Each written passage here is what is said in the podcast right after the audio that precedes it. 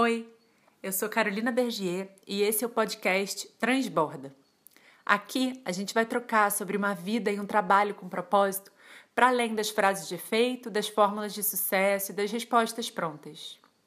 Esse podcast é um convite para você mergulhar junto comigo na sua própria natureza e se mover com consciência e consistência ao criar uma vida que faça sentido para quem você é agora. Se você quer se aprofundar na criação de uma vida viva, entra lá no meu site e se inscreve na newsletter.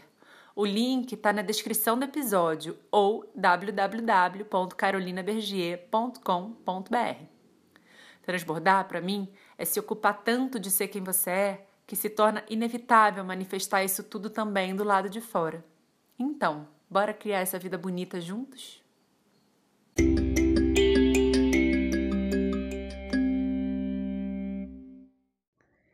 Esse episódio foi gravado numa conversa ao vivo pelo YouTube com a minha querida amiga Karina Mioto. A gente vem trocando sobre ecologia profunda e propósito desde que a gente se conhece. Em 2012 isso começou. E durante a pandemia a gente tem trocado mais intimamente, mais profundamente e a gente foi sentindo o desejo de ampliar essa conversa para mais pessoas, de transbordar esse papo.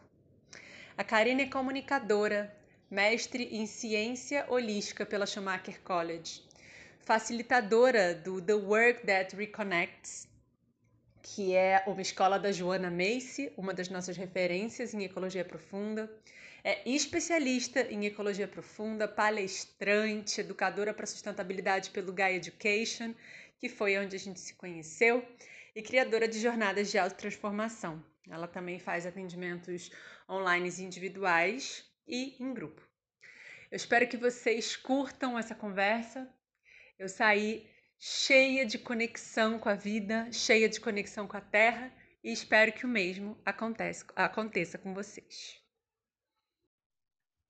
Acho que estamos ao vivo oficialmente, cá, pelo YouTube. Acho que demora um pouquinho para aparecermos no YouTube, mas o que a gente está falando aqui já vai indo para o YouTube. É... Então, uau! Seja, seja muito bem-vinda, minha amiga. Estou muito feliz de te, de te receber aqui. Uma conversa que a gente já vem tendo há bastante tempo, né? E aí surgiu esse desejo de inicialmente levar ela para o podcast, para o podcast Transborda, e aí depois era tanta vontade de que ela uh, fosse acessada e, e, que a gente pudesse ampliar essa voz mesmo, fazer mais eco, que a gente teve essa ideia de colocar ela no YouTube ao vivo. Então, para você que está escutando no podcast agora, essa conversa foi ao ar no YouTube dia 13 de agosto. Um, eu no Brasil, Karina na Austrália. E a gente contou, quer dizer, eu imagino que a gente vai contar com talvez perguntas, participações de pessoas que que estão no YouTube com a gente. É, então, Cá, estou muito feliz de receber você e essa floresta virtual atrás de você, que lógico que você traz uma floresta com você. Então, Karina está aqui no, na tela com com background. Com a Amazônia de fundo. é, e estou muito agradecida mesmo pela sua presença aqui. Me sinto. Na verdade, eu me sinto agraciada por ter você desde 2012. Eu também. Na minha vida. É, e a gente já passou por muitas e muitas e muitas coisas. Hum. É... E a gente veio aqui hoje para falar sobre propósito, que é um tema que eu venho investigando mais diretamente e você vem investigando mais indiretamente, e ecologia profunda, que é um tema que você vem investigando mais diretamente e eu investigando mais indiretamente. Mas nós duas temos esses dois temas como, como direcionadores de vida, né? Então, queria uhum. primeiro te perguntar essa pergunta difícil, né? Que eu não vou falar quem é você, não é isso que eu vou perguntar, mas a primeira pergunta que eu vou fazer é o que, que é que tem te transbordado O que, que é que sai de você muito naturalmente hoje? O que sai de mim muito naturalmente é a reconexão.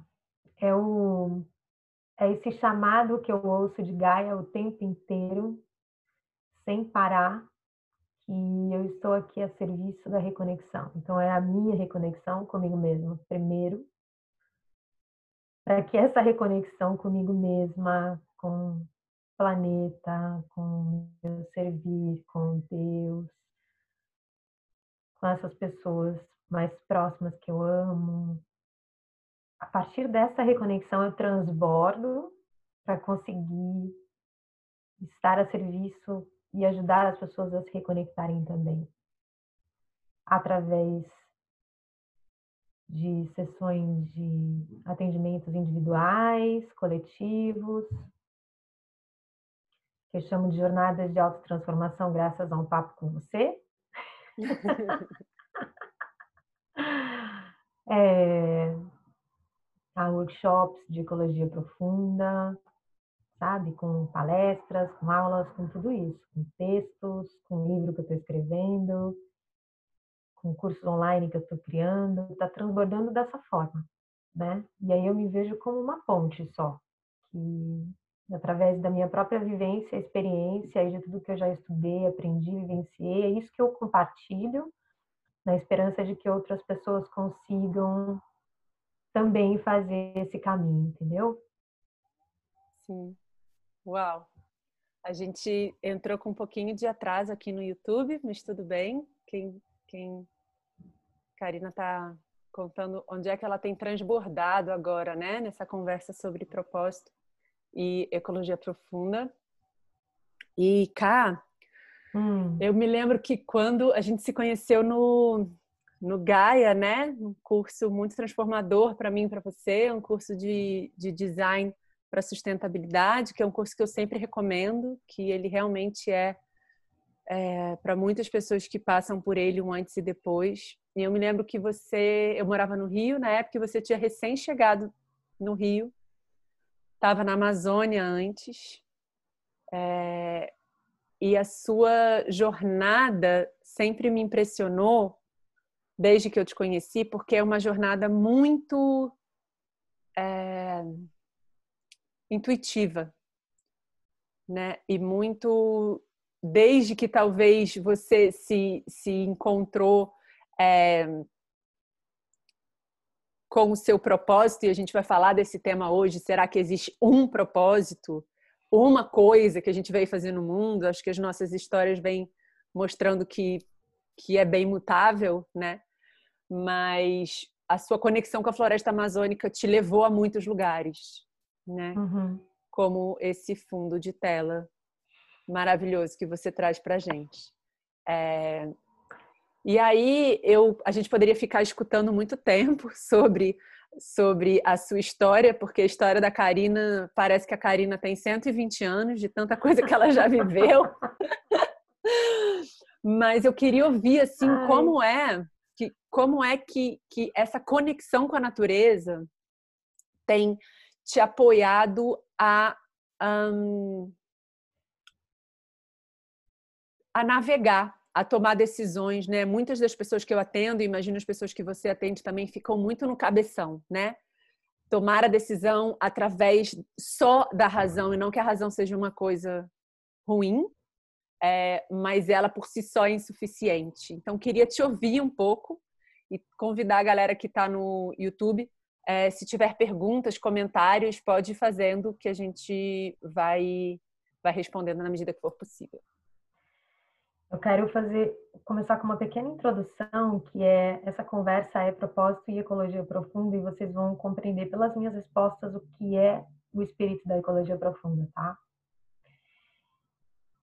Eu me sinto é, completamente interconectada com toda a teia da vida. Eu não consigo enxergar a natureza fora de mim. É, é como se houvesse uma, uma simbiose tão profunda né, com os outros seres não humanos E eu estou fazendo essa separação porque os seres humanos tendem a esquecer que eles são natureza também. Então eu me vejo numa simbiose tão profunda que é como se dentro de mim habitassem árvores e rios e cachoeiras e terra e passarinho cantando e minhocas e tigres e baleias e oceano.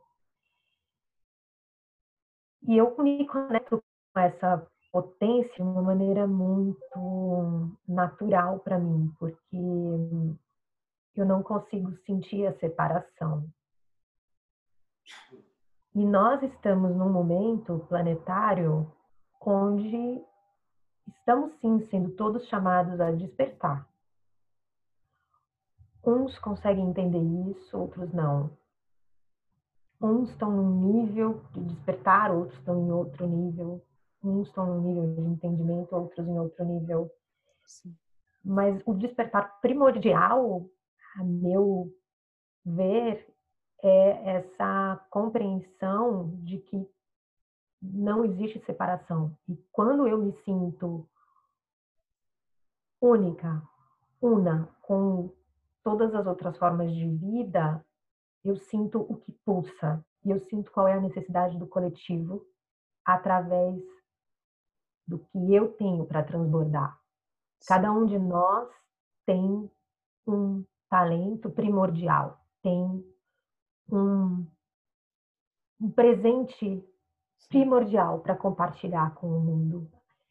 Assim como não existe nada inútil na natureza, e esse é um dos princípios da ecologia profunda, né? Não existe isso de plantinha inútil. Tudo tem a sua importância para a teia da vida. Tudo.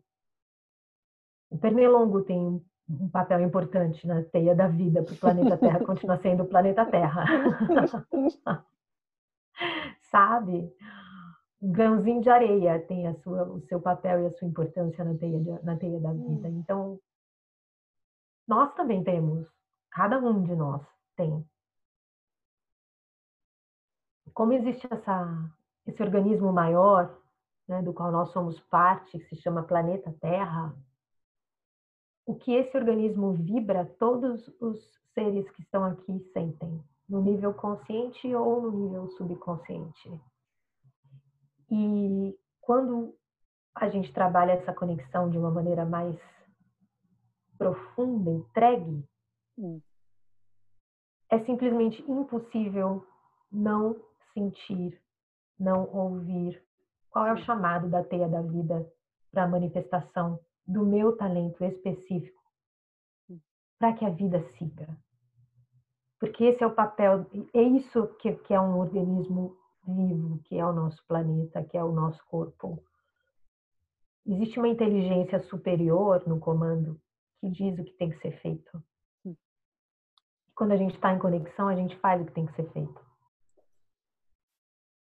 Quando a gente está com fome, a gente não precisa pensar, ei, estômago, me avise quando eu precisar de alimento para repor as energias do meu corpo. O estômago sabe. Sabe vai lá e te faz sentir fome. Você faz o quê? Você vai lá e come. É a mesma coisa. Sim. Então, eu diria que o meu processo de conexão é assim. Gaia faz um pedido, eu sinto em mim. E ela me mostra por onde eu posso transbordar. Uhum. E obedecer é um processo natural. E por isso que esse é um processo intuitivo, é, mas esse é um processo intuitivo que é muito natural e que todo mundo pode ter. Sim. Não é privilégio meu, seu, né? Da nossa amiga Fê de tantos outros amigos que a gente tem, o Nico, que, são, que a gente já está transbordando isso, já está sentindo isso. Ah, não, só vocês que sentem isso. Não. Sim. Não. Todo Sim. mundo, porque Vamos lá, vou continuar minha resposta aqui, se me permite. Tudo Vai. isso visão de psicologia profunda, tá, gente? Vai entendendo o que, que é isso. Quando a nossa mãe estava grávida, ela comeu o quê? Né? Ela mandou importar pãezinhos franceses de Plutão? As suas pernas vieram de Marte? O ar que ela respirou, por acaso, veio de Vênus? Com certeza não. Nem tem oxigênio em Vênus. Então, o que, o que, que isso significa? Que tudo o que a sua mãe sentiu, ouviu, cheirou, tomou, comeu, veio do planeta Terra. Portanto, nós todos temos duas mães. Todos. A gente tem a nossa mãe, que nos pariu, e a gente tem o planeta Terra, que pariu a tudo que existe, tudo que você consegue enxergar, sentir, ver ou tocar, é o planeta Terra. Como que um dia a gente chegou a acreditar que havia separação entre o nosso corpo e o corpo da Terra, se o nosso corpo é 100% feito de planeta Terra. Sim. E aí, numa, numa imagem mais ilustrativa, visualiza aquela fotografia da NASA que todo mundo vê, que todo mundo conhece, do planeta flutuando no espaço, tenta se achar ali. Cadê a Carol? Ali. Cadê a Karina? Cadê a carinha da gente? Não tá. A gente não enxerga. Por quê? Porque nós somos o planeta. Então tá tudo tão intrinsecamente conectado que quando vem a, a potência do sentir, não existe razão que, que consiga, não existe, não existe medo que consiga falar ah, não, não é por aí sabe? Qualquer vozinha de, hum. de autossabotagem, julgamento da sociedade, é, medos, tudo isso fica tão pequeno perto da potência do sentido, chamado de Gaia. É tão pequeno que. Por isso que as portas vão se abrindo, que a gente entra no flow quando a gente se arrisca, é tudo isso que acontece. Sim. Mas não é um ato de loucura. Ai, que sua louca largou a empresa de marketing da sua mãe para morar em Bali, louca. Sua louca, largou tudo em São Paulo para morar na Amazônia, louca. Sim. Não, simplesmente a gente estava ouvindo um chamado de Gaia. E aí, o que aconteceu com as nossas vidas, né? Sim. Acho muito lindo isso, Ká, que você traz. E já já eu vou fazer a pergunta mais óbvia, mas que acho que é uma pergunta importante, que é o que é ecologia profunda, mas é bonito que a gente vai tateando, né? O que é sem dizer efetivamente o que é, porque já está aí, ela, ela já está acontecendo. Ela já está, é. é isso aí.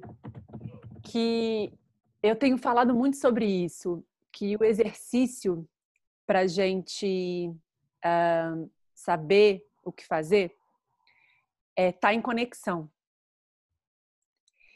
e não tem nada a se fazer para estar em conexão. O exercício é não se desconectar, porque a conexão é dada. Eu, eu respiro algo que passou pela, possivelmente pela moreira que está aqui na porta da minha casa. Eu estou conectada. Tiranossauro Rex. Pelo Tiranossauro Rex. pelo vulcão que entrou em erupção em Sumatra, na Indonésia. Então, o, eu, eu tô. É, esse, isso é um fato científico. Eu estou conectada a tudo que é vivo. Ponto. A gente, por N motivos, é, foi se desconectando. Talvez porque a gente ficou daqui para cima, né? Da cabeça, dos ombros para cima. Esse é um dos motivos, não acho que é o único a gente foi se desconectando e se compartimentalizando, acreditando que somos seres separados. A gente vive, né, como Eisenstein fala, a história da separação, que é uma história que a gente acredita, porque ela não é real.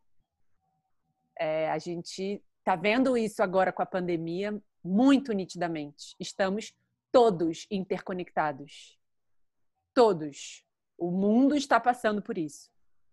Então, o exercício não é um exercício mental e nem um exercício de algo que você precise fazer para se conectar. O exercício é não desconectar. É claro que existem caminhos para conexão. Ecologia profunda é um. As práticas da ecologia profunda são um lindo caminho para conexão, mas no fundo são só um caminho de volta. Elas não são. Não é um caminho de ida, não é algo uhum. novo. Uhum. É algo ancestral, é, é, é, um, uhum. é um retorno, né?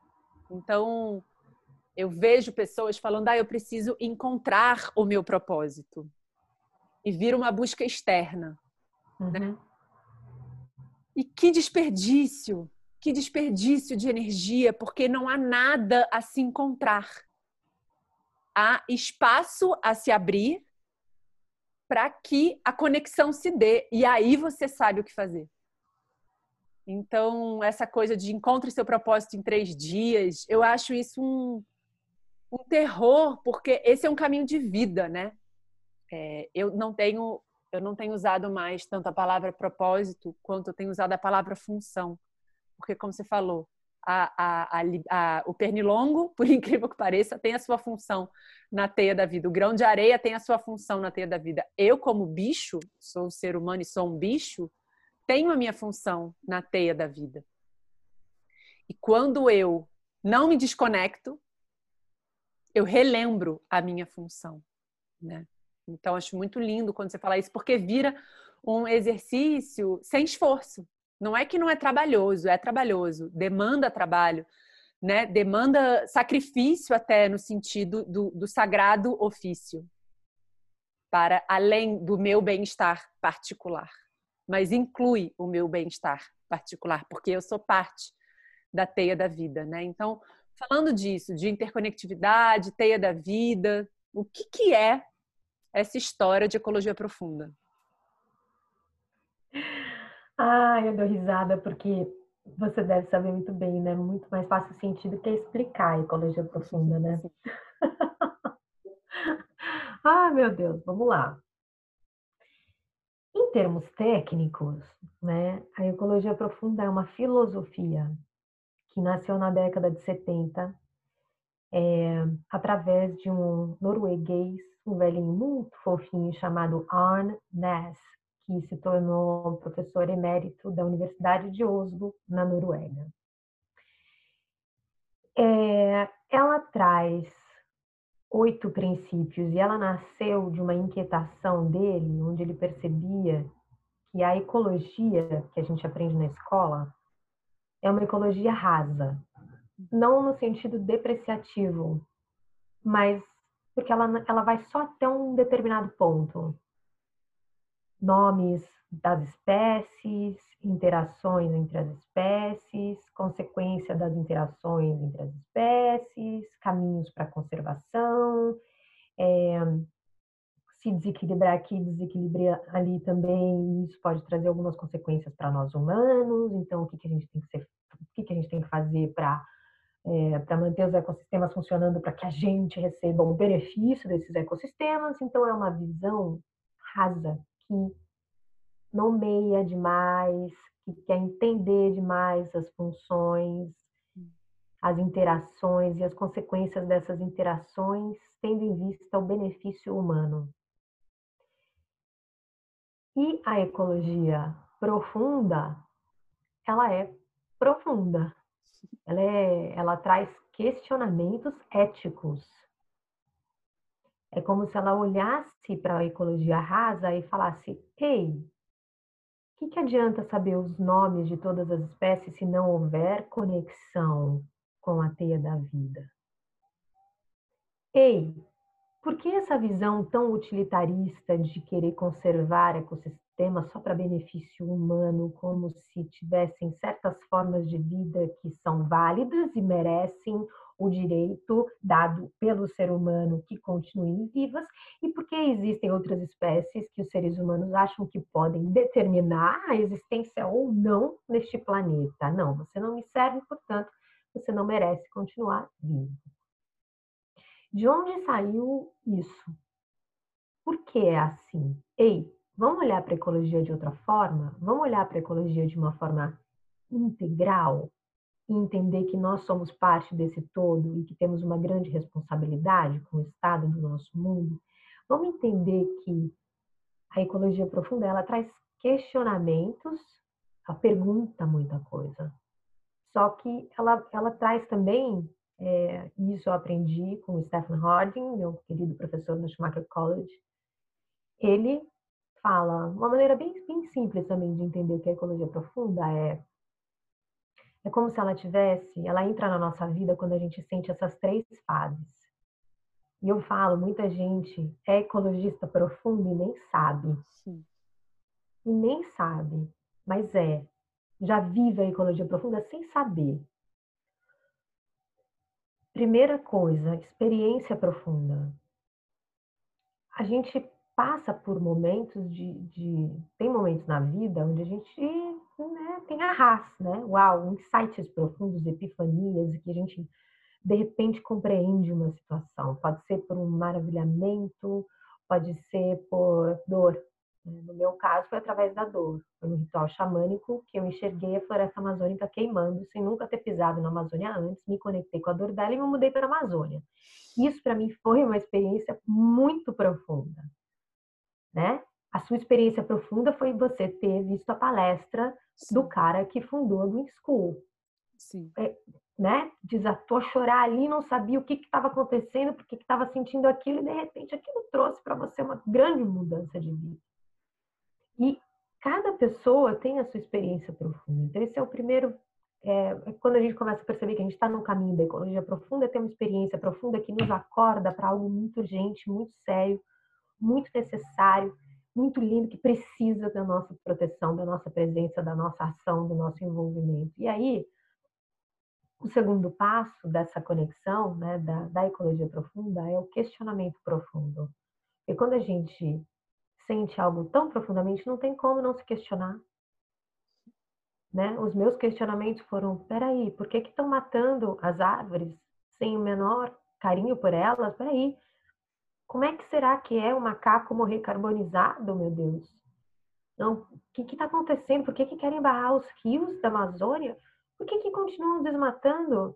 Qual, quais são os interesses do desmatamento? O que, que as pessoas sentem em relação. Será que as pessoas sentem a dor da Amazônia que nem eu senti? Por que, que, tá, por que, que isso está acontecendo? Por que, que, sabendo da importância das florestas tropicais para o mundo, os homens e, e, e, sei lá, e mulheres continuam destruindo esse bem tão precioso, essa, essa, essa vida tão preciosa? Por que, que isso acontece? Então a gente começa a se questionar, sabe? Por que, que a ciência moderna não aceita que o planeta Terra é um ser vivo, sendo que isso já foi provado cientificamente?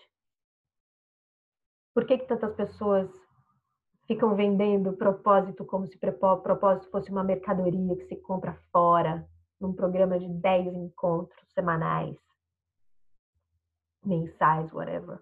Por quê? Por quê? Por quê? E aí, esse questionamento profundo nos leva ao terceiro ponto da ecologia profunda, que é comprometimento profundo. Preciso fazer alguma coisa a respeito.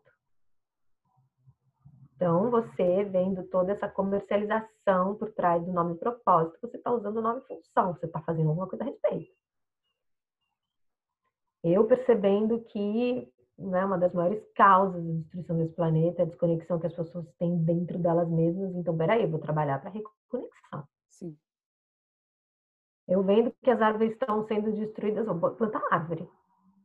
Fazer alguma coisa. É o comprometimento profundo. É quando a gente assume responsabilidade e fala: não, peraí. Se eu quero um mundo melhor, é minha responsabilidade trabalhar por esse mundo melhor. E não só ficar sentada aqui na minha poltroninha esperando que os outros façam isso por Sim, mim, para que eu né? me sinta melhor, né? Para que eu me sinta melhor, para que os meus filhos tenham água pura para beber daqui 10 anos, deixa os outros trabalhar, peraí. Sim. Quem pensa assim ainda não teve uma experiência profunda, porque quem teve a experiência profunda é impossível fingir que não viu. E cá, o que, que nos abre a experiência profunda? Porque é, se eu fosse pensar numa lógica é, linear, não ia caber, porque é, é para mim e para você é um raio.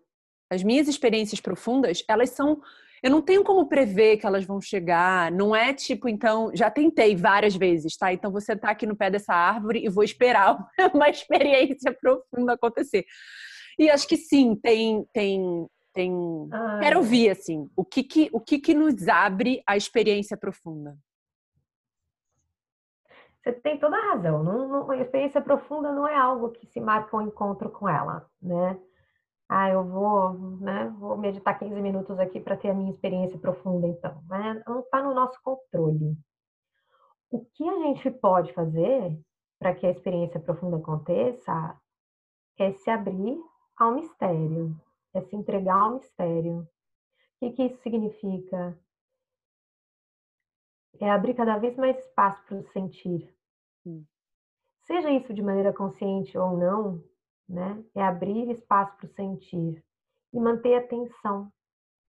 Manter a atenção, porque às vezes a experiência profunda ela acontece e a gente nem está se dando conta que ela está ali no processo dela, o que está em vias de. Às vezes é, é, ela é muito sutil, entendeu? Ela é muito sutil. E tem pessoas achando que ainda não tiveram uma experiência profunda porque estão uhum. esperando vir um cavaleiro tocando harpa do céu com asas douradas, e não é por aí. Eu vou dar um outro exemplo, do próprio Arne Ness. Quando o Arne era criança, ele devia ter uns oito anos, ele estava andando de mãos dadas com a mãe dele na rua. Aí ele olhou para uma montanha, aí ele falou assim: Nossa, quando eu olhei para aquela montanha, eu senti como se ela estivesse olhando para mim também. E aí ele aponta para a montanha, vira para a mãe dele e fala: Mãe, um dia eu vou ter uma casa lá. E ela falou: Legal, filho. E essa foi a experiência do Arnes, a experiência profunda dele, que fez com que ele realmente construísse uma casinha de madeira no topo daquela montanha. E foi desde o topo daquela montanha que ele canalizou essa história toda da ecologia profunda, que ele começou a pensar e escrever essa filosofia foi desde essa montanha. Quando que ele teve essa experiência profunda? Com oito anos de idade. Sim. Ele sabia, com oito anos de idade, que ele estava tendo uma epifania? Que ele estava passando por um momento de extrema conexão? Não. Só que foi essa experiência profunda que ele teve que levou ele a se tornar o filósofo Sim. que ele se tornou.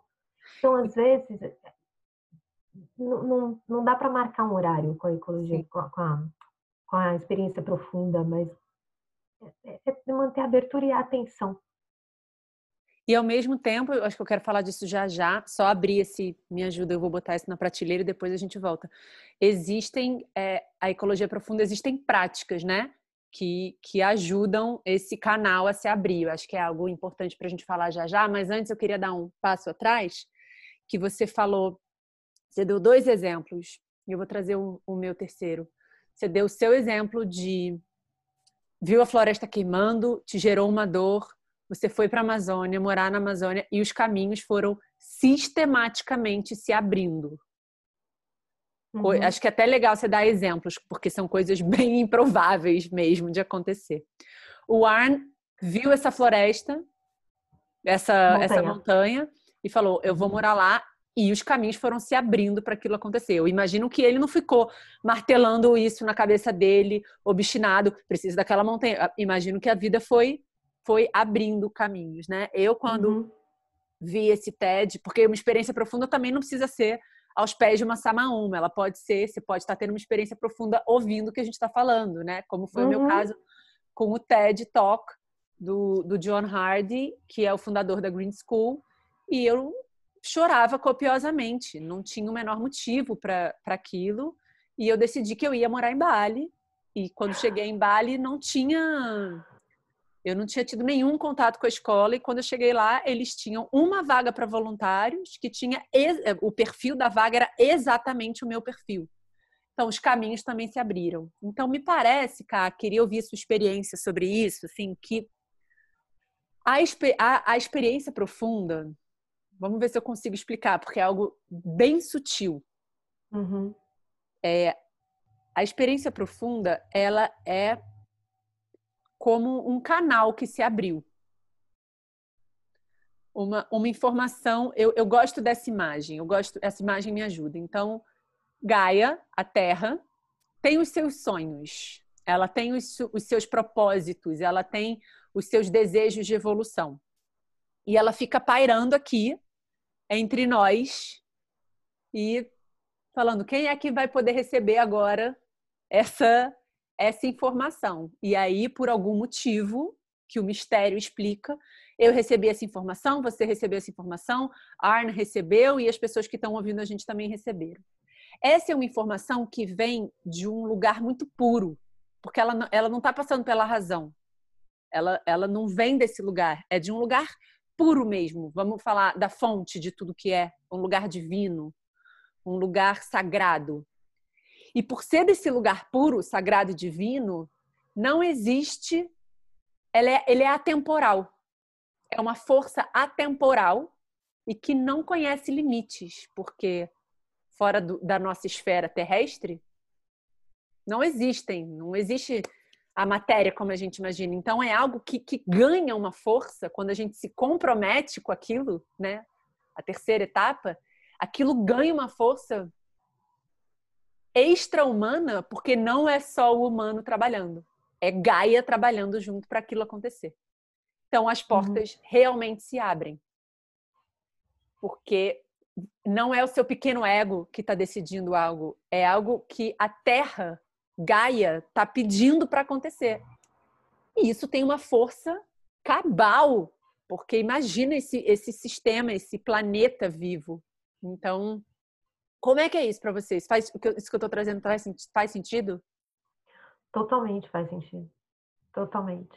Você conseguiu desenhar essa história da, da experiência profunda. É isso mesmo. É um pedido de Gaia que não tem, ela não deixa espaço para razão. Ela não dá espaço.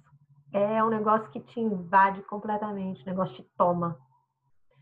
É, nunca na minha vida eu tinha pensado em visitar a Amazônia. Nunca o que tinha você passado fazia pela antes, minha cabeça. antes de, de ser amazônida? Antes de ser amazônida, eu cheguei a trabalhar cinco anos seguidos para a editora Abril. E trabalhei para um site de hotelaria também, antes da Amazônia.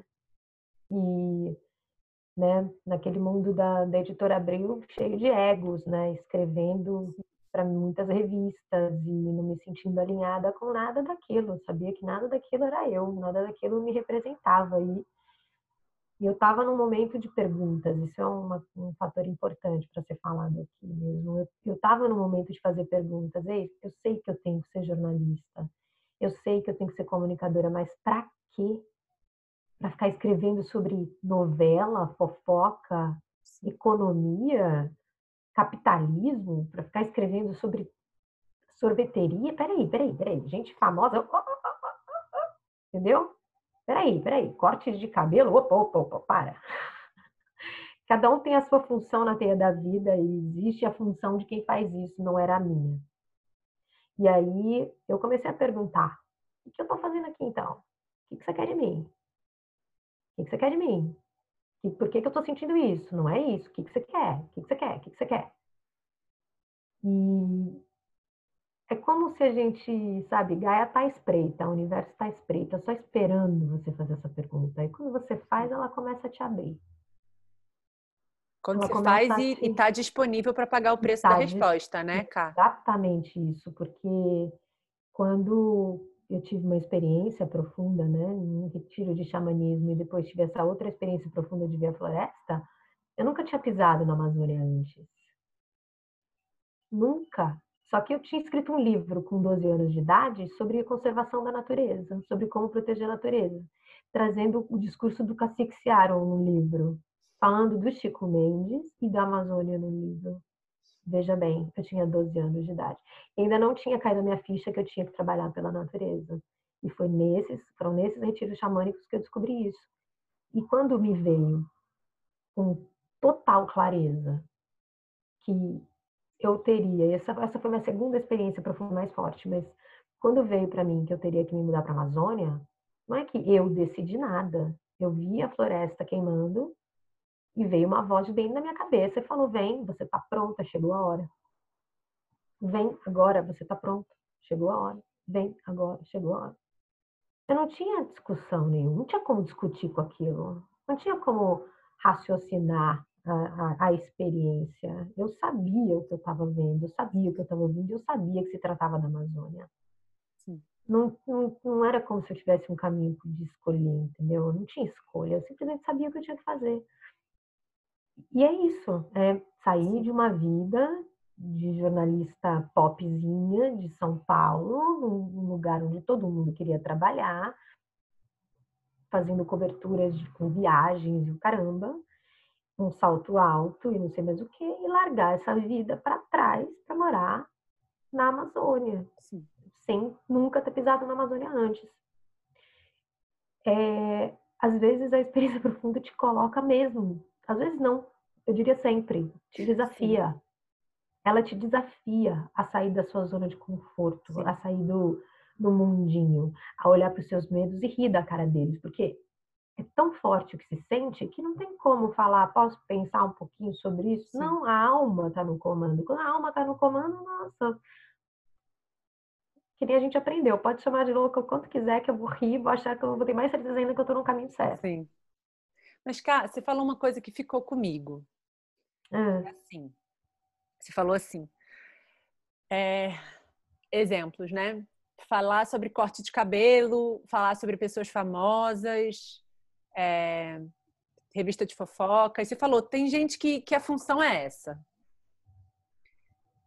E eu tenho me perguntado, e aí sendo talvez mais radical aqui do que eu costumo ser, radical no sentido da raiz da palavra propósito, da palavra função. Será que é mesmo? Entendendo que um dos princípios da ecologia profunda é, é, é se conectar com a sacralidade da vida, né? A gente não veio aqui a passeio.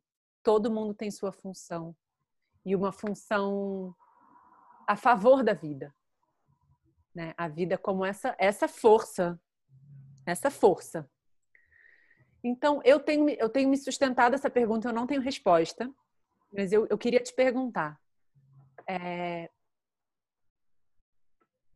você acha que existe? Porque eu eu trabalhava com marketing é, de moda, de varejo, fazendo as pessoas, por mais lindo, linda que fosse a empresa que eu trabalhava, no fundo, para a empresa sobreviver, ela precisava vender mais roupa e não era naquele momento uma empresa que que buscava isso era 2010, era, era a gente tinha outras informações também, né? Mas não era uma empresa que buscava uma sustentabilidade é, é, na sua cadeia de produção até que sim, mas nas peças não, enfim. Aquilo tinha algo ali que ir para a loja fazer as pessoas comprarem mais e mais e mais e mais e mais, não me parece que aquilo estava conectado ao que Gaia pedia de mim. E aí fica a pergunta: era o que Gaia pedia só de mim? Ou existem realmente trabalhos que não estão a favor da vida? Eu diria o seguinte, que cada um de nós é como na natureza, né? A natureza tem a sua evolução. O ser humano, até a gente chegar onde a gente chegou hoje, a gente era antes um macaco das cavernas. Uhum. E na época que o macaco era o macaco das cavernas, ele tinha a função dele na teia da vida, sendo um macaco das cavernas. E eu hoje, como uma Homo sapiens, eu tenho o meu papel na teia da vida sendo uma homo sapiens. Existe um processo de evolução que é lento e gradual e nem hum. todo mundo está no mesmo lugar. Então, para algumas pessoas, é, eu, humildemente falando aqui, eu precisei, eu entendo olhando para trás, e eu tenho certeza que você também consegue fazer isso, que é, eu precisei escrever para todas essas revistas para que eu uhum. aprendesse a ser uma pessoa mais versátil. Hum. Gaia estava me treinando para a versatilidade, uhum. porque eu não sabia naquela época que eu iria morar em cinco países, em 13 cidades diferentes do mundo. E se eu não tivesse flexibilidade, versatilidade? E o quanto que aquela rotina lá de ficar escrevendo sobre um monte de coisa que não fazia sentido para mim, o quanto que aquilo, na verdade, me ensinou a ser versátil. Sim. Outra coisa, o quanto que aquilo que eu vivi me mostrou que eu não quero. Uhum. E o quanto aquilo que eu vivi me colocou em contato com pessoas tão diferentes, tão diferentes, que hoje eu sou uma pessoa que acaba atraindo pessoas famosas para o meu entorno, gente muito conhecida, e eu não fico nem um pouquinho é, deslumbrada com isso. Eu vejo isso com extrema naturalidade. Será que quando eu estava fazendo reportagem para a revista de fofoca, será que não me ensinou uhum. a me sentir igual aos outros e não menor? Muito bom. Só uma... pelo fato de eu não ser famosa, não ter a grana que eles têm. Sim. Por que, que eu consigo ter um papo de igual para igual com pessoas, meu, hiper famosas ou Sim. Milionárias? Por quê? Por que, que elas se aproximam de mim? Porque elas veem que eu coloco elas que a gente está tudo igual aqui, que eu não estou olhando para elas de baixo para cima, eu não estou endeusando, eu estou aqui, ó, de igual para igual. E eu aprendi isso lá atrás. Então, Gaia, ela é tão perfeita, ela é tão perfeita que para o meu nível de evolução de consciência daquela época, aquele era o trabalho que me cabia. Maravilhoso. Ela te preparou, ela, né?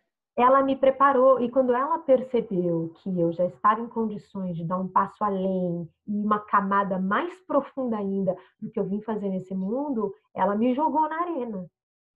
E eu sou comunicadora. Eu não sou mais a mesma jornalista que eu era. Sim. Nem, não, nem sou mais a mesma jornalista que eu era quando eu morei na Amazônia, mas eu continuo sendo uma comunicadora. Uhum. Ela que me preparou lá atrás. Talvez hoje você não tivesse todo o alcance, todo o carisma que você tem também, toda a versatilidade que você tem, se você não tivesse passado por um marketing de moda. Talvez Sim. você não tivesse começado todos os projetos de educação que você começou, se você não tivesse se questionado a respeito do consumo com Sim. crianças. Super.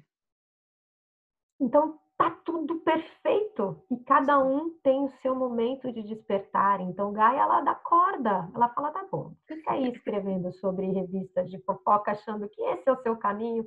Daqui a pouco eu vou te dar um peteleco, você vai ver que o buraco é mais embaixo. Sim. Eu estava na minha essência ali? Não estava, mas eu estava cumprindo uma função? Estava. E eu estava sendo preparada para algo muito maior. Assim como hoje eu estou sendo preparada para algo muito maior que eu não tenho nem ideia do que, que é. E você também. Sim.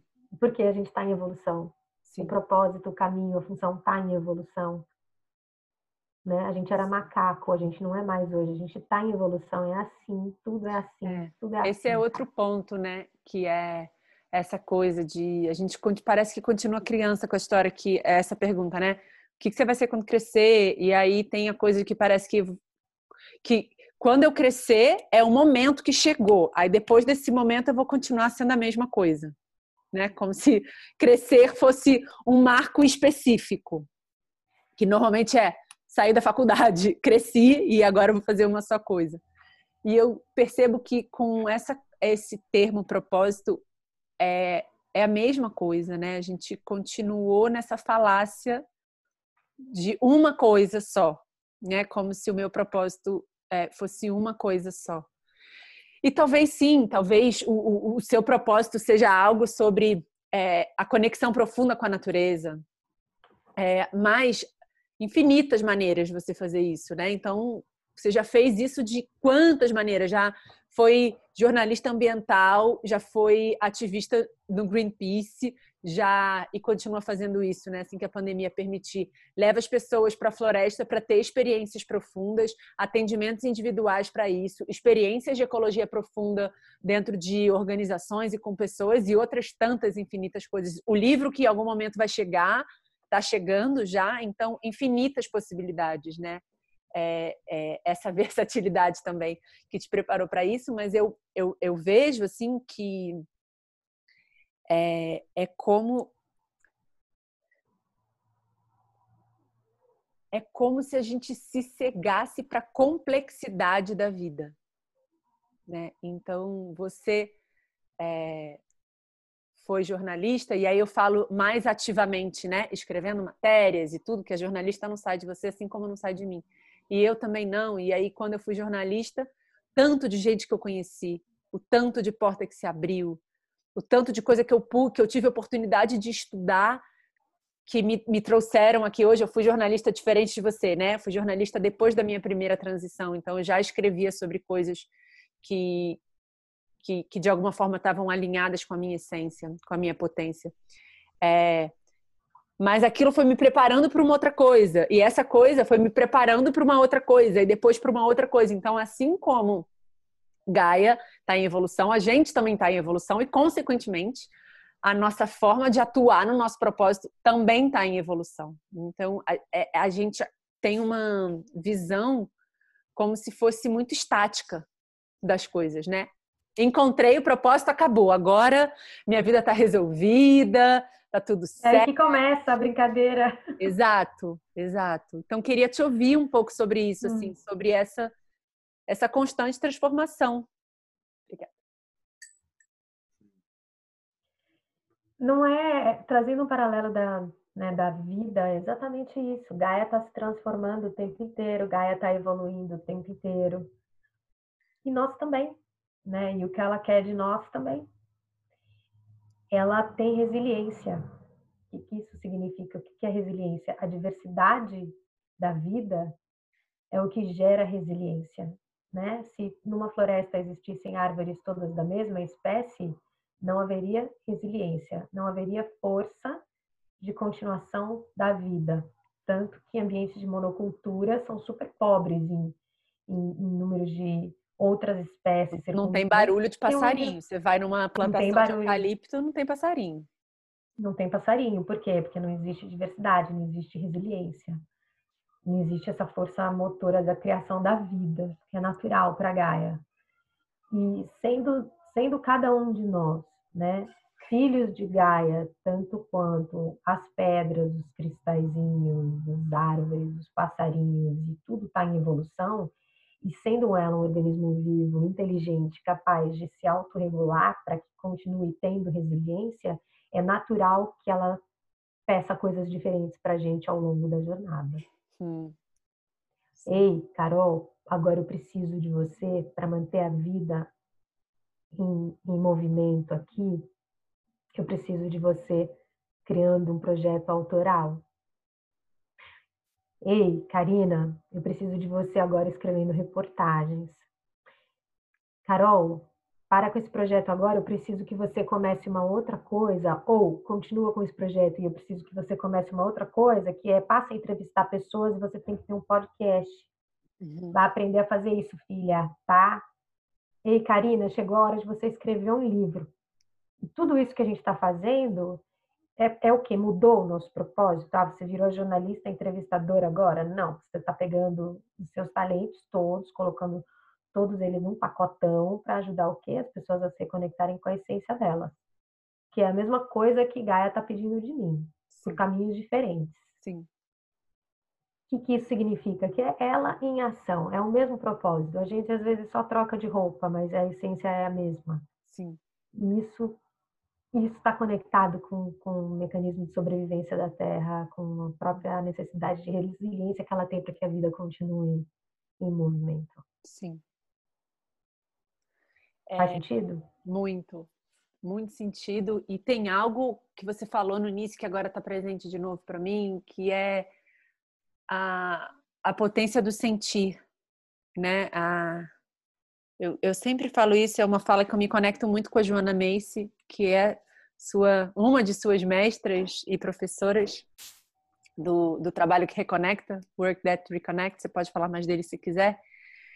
E ela fala, me corrija, tá? Porque você tá, uhum. tá mais aprofundada, mas que, que uma das etapas muito importantes é, do que ela chama da grande virada, né? Que é a gente se engajar nessa transformação que Gaia está pedindo é, para acontecer, é se permitir sentir dor. Né? Hum. Então, é, e você falou das crianças, as crianças são ótimas nisso, porque elas são, antes de uma certa etapa, muito inconformadas com o que está acontecendo, porque elas estão vendo que tem alguma coisa que está tá fora, tá fora da ordem, tá fora da ordem mundial, né? Tem alguma coisa fora da ordem. E essa potência de sentir dor, né? A gente se anestesiou, a dor virou uma coisa ruim, toma remédio rápido. É, o próprio parto, que é uma, uma potência de talvez uma das experiências mais profundas que uma mulher pode viver no sentido de, estar tá em conexão com a força da vida, né? É, a gente é estimulada a se anestesiar. E não estou falando que não pode ser bom, pode ser ótimo, pode salvar vidas, pode ser maravilhoso, mas virou protocolo. A, a, a fugir da dor virou protocolo e faz com que a gente é, caminhe na normose, né? Vendo a Amazônia queimar e achando que isso é normal. Passando por alguém, é, é, passando é, fome na rua e achando que isso é normal. O Alex, meu sobrinho, é, até hoje, ele está com, com 10 anos e ele fica muito triste. Quando ele, ele passa o dia inteiro triste quando ele cruza com alguém que está pedindo comida na rua. Ele não consegue entender, não, não entra nele como isso é possível. É muito doloroso para ele. E a gente se anestesiou. E me parece que essa anestesia nos desconecta da nossa função. Porque muitas vezes a nossa função, o nosso propósito vem como veio para você e como veio para mim e continua vindo de uma dor profunda. E por poder acessar essa dor profunda, é a mesma via para acessar a alegria profunda. É a mesma porta. A, a, eu sempre digo isso: a porta de uma emoção é a porta de todas as emoções. É a mesma via. Se eu não me permito me sentir a dor, o desespero, o estou inconformada que está acontecendo, eu não vou me permitir sentir o êxtase, a alegria, o prazer. Então, fala um pouquinho do a partir da, da, perspectiva da ecologia profunda e, do, e da perspectiva da Joana Macy, qual é a função do sentir, a função da dor nessa história? É uma função primordial. Primordial. E eu começo respondendo com uma frase da própria Joana, que diz que um coração, quando ele está partido, ele se parte aberto. E dentro de um coração aberto cabe o universo. Pode repetir, Cá? Um coração partido se parte aberto e dentro de um coração partido cabe o universo. Uau. É isso.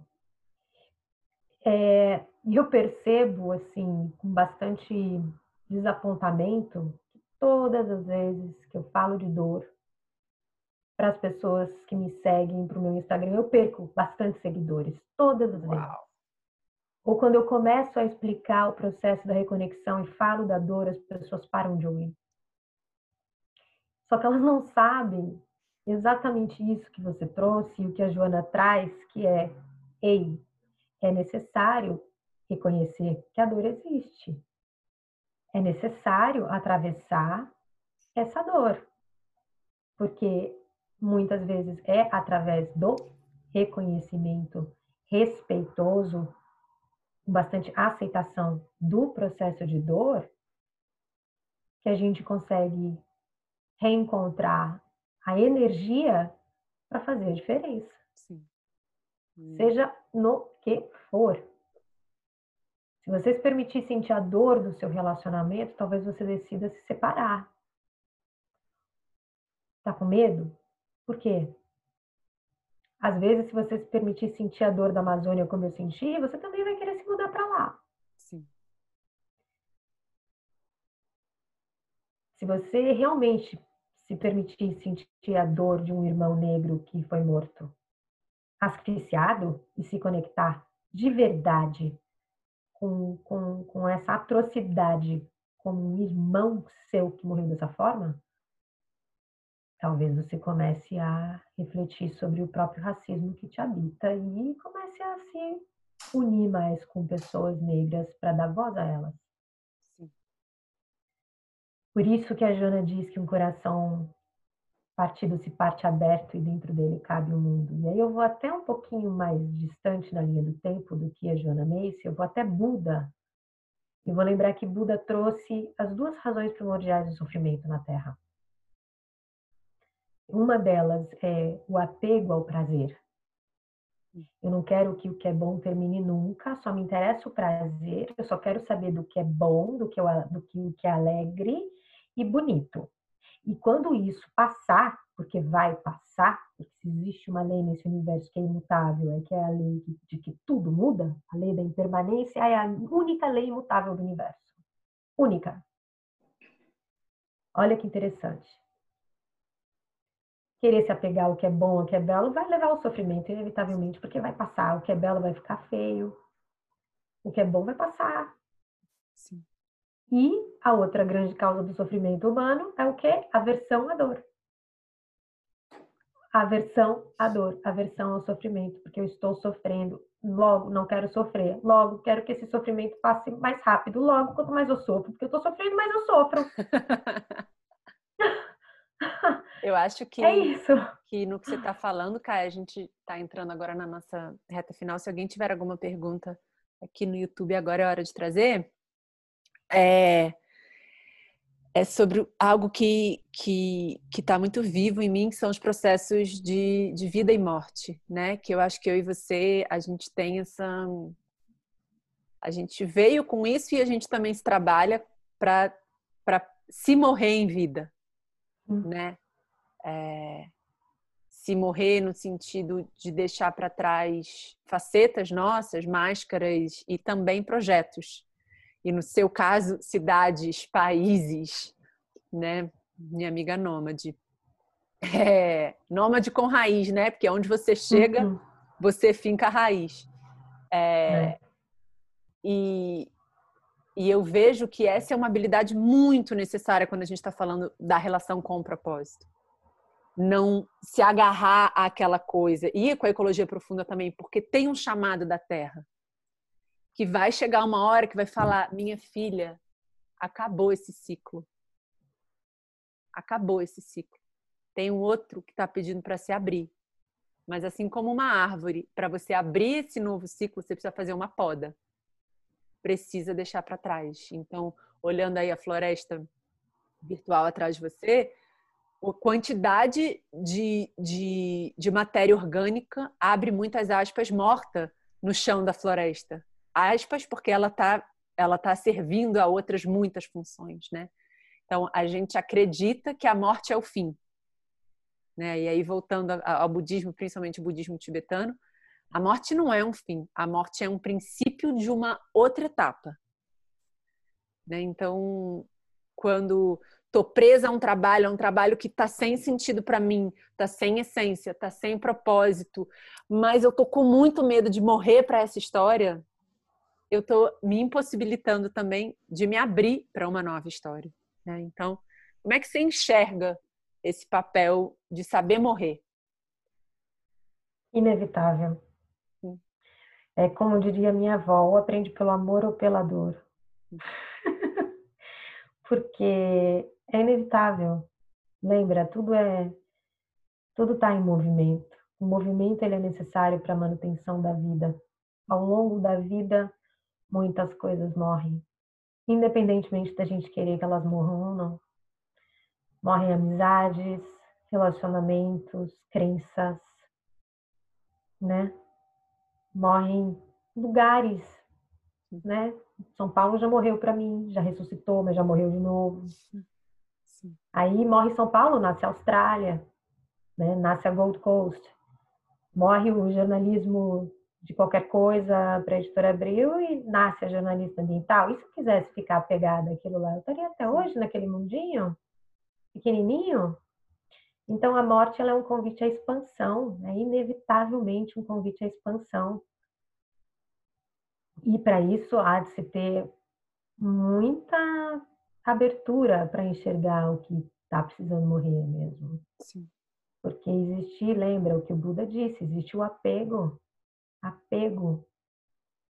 Só que esse é o momento de acessar a nossa sabedoria interna, esse é o momento de fechar os olhos de ir para a floresta e lembrar que você é a floresta. Sim.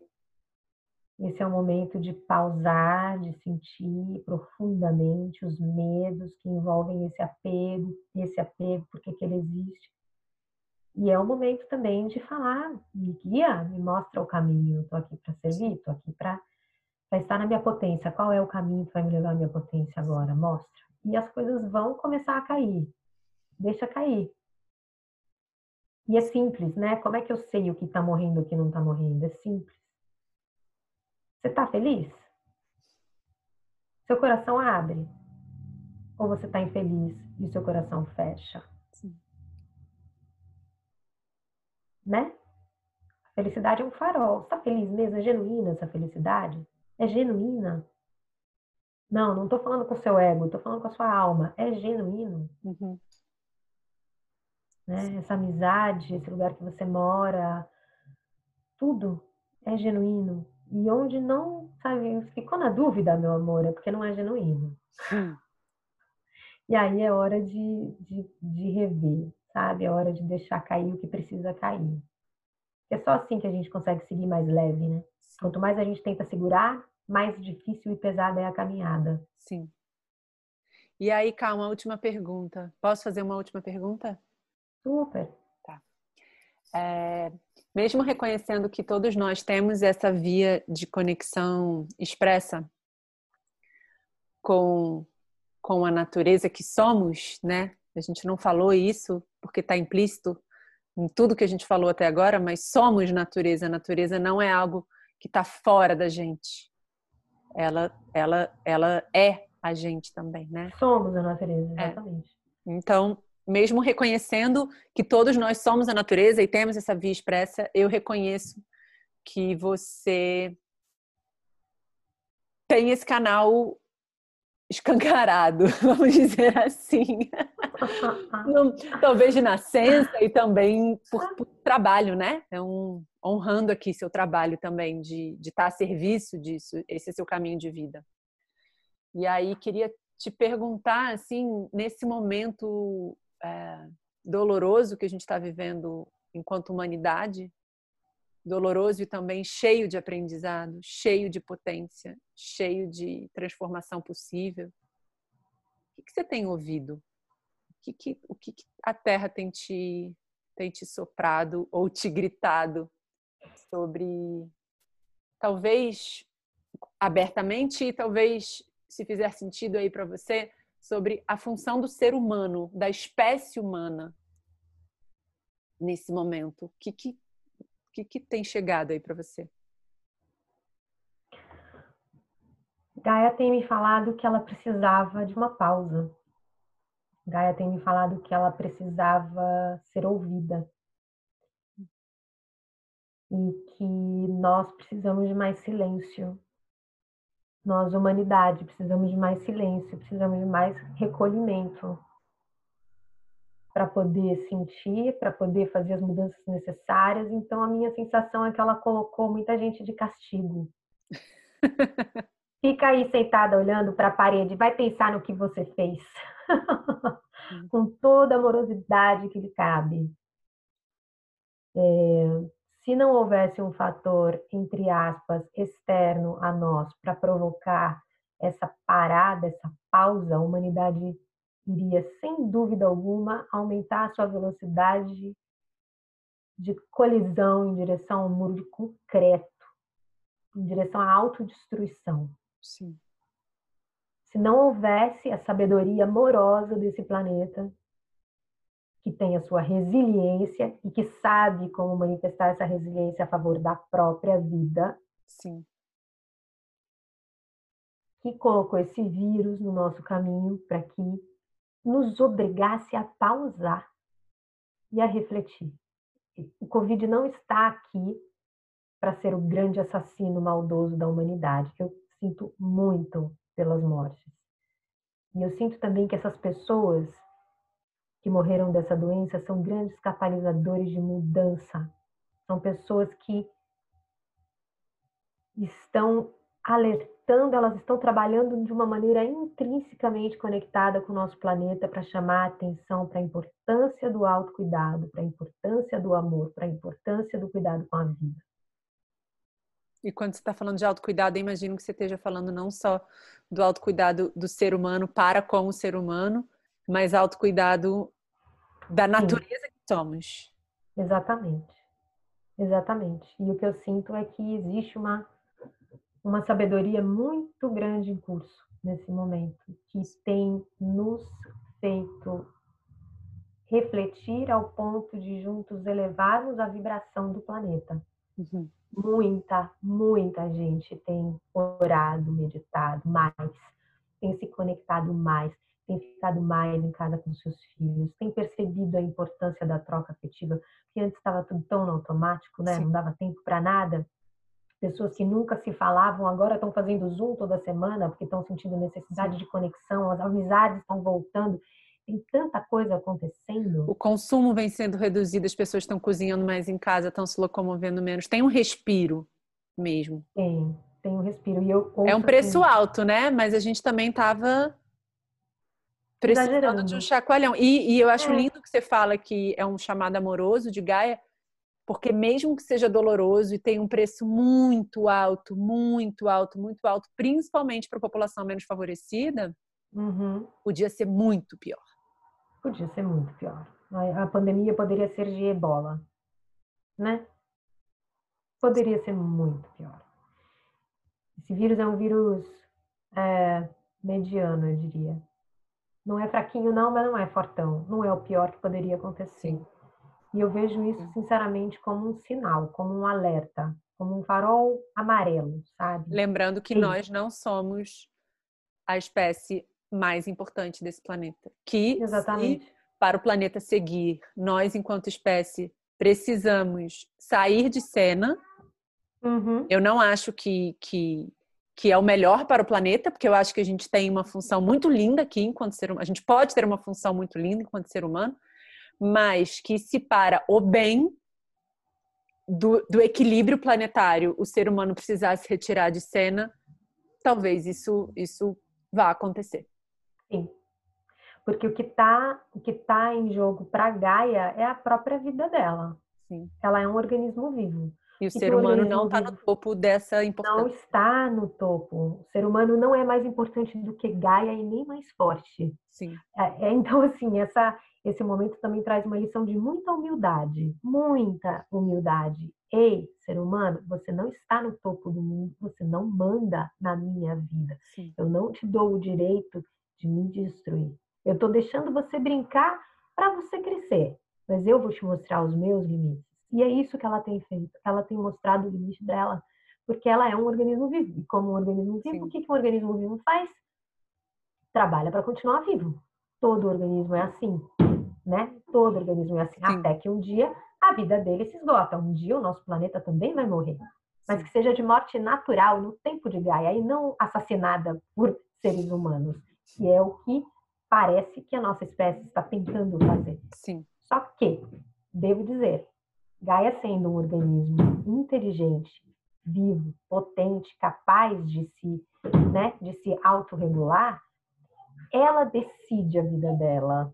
Ela não vai, ela não vai permitir ser assassinada. Isso nunca vai acontecer. O planeta Terra nunca, nunca. O planeta Terra tem 4 bilhões e 500 milhões de anos de sabedoria e resiliência.